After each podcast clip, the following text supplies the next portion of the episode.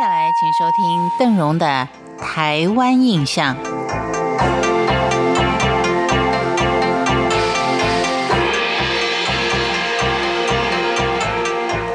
当我们来到台东，真正能够体会到原始原住民族群风情的，大概要算是雅美族了。因为雅美族人的居住地是兰屿，而兰屿是孤悬在大海当中，几乎跟其他的族群是隔绝的，所以可以说是保持原有文化最多的一族，也是台湾唯一靠渔业为生的原住民族。在他们的社会制度当中，并没有统一领袖，居住方式是原始半地下室的低屋。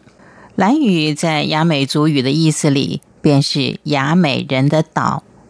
兰屿在清代被划入中国版图，在台湾还没有光复以前，由于对外交通相当的封闭，兰屿一直没有受到文明的洗礼，所以仍然保存旧有制度跟生活习性，过着相当朴实的逍遥日子。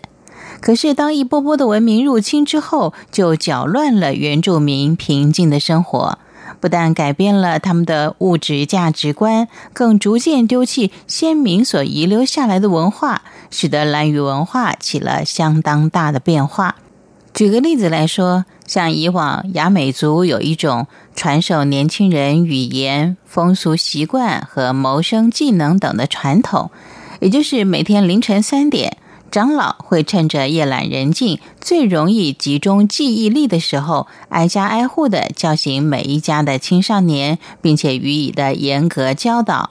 族中智慧极高的长者还会刻意挑选品德良好、领悟力高又肯学习的子弟，传授族里的历史跟礼仪规矩等特别的课程，培育他们成为未来的意见领袖。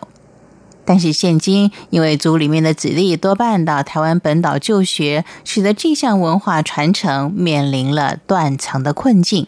至于所谓刺猬文明人，对于兰语原住民最主要的冲击，就是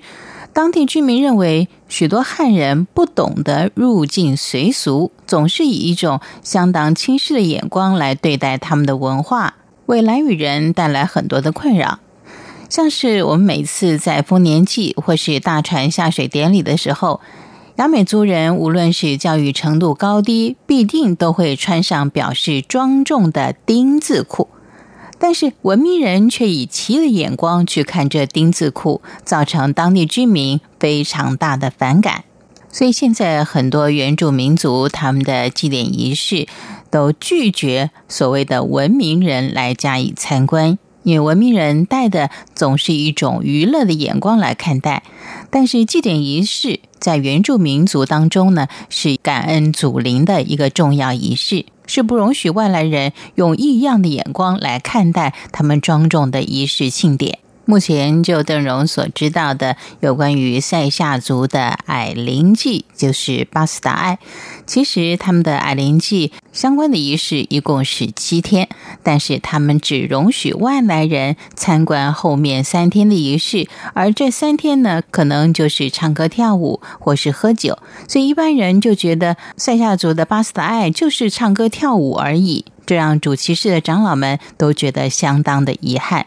像邓荣以前去采访三亚族的巴斯达爱的时候，也曾经吃过闭门羹。但是后来呢，老师们认为说，也许借由媒体可以让一般人知道，巴斯达爱在塞夏族当中是一个相当庄重的祭典仪式。要去参观，就要用一种崇敬的仪式，一种尊重的态度。目前在原住民族人当中，深深觉得自己族群的传统文化逐渐在消失的时候，他们会更加的努力去拾回这以往的尊荣。现在已经慢慢看出，一般民众想要再进一步的接触原住民族深奥而神秘的传统文化是越来越困难了。只有一颗崇敬的心，相互学习。我们才能体会原住民族那份朴实之美。感谢您今天的收听，我是邓荣，台湾印象，我们下回见。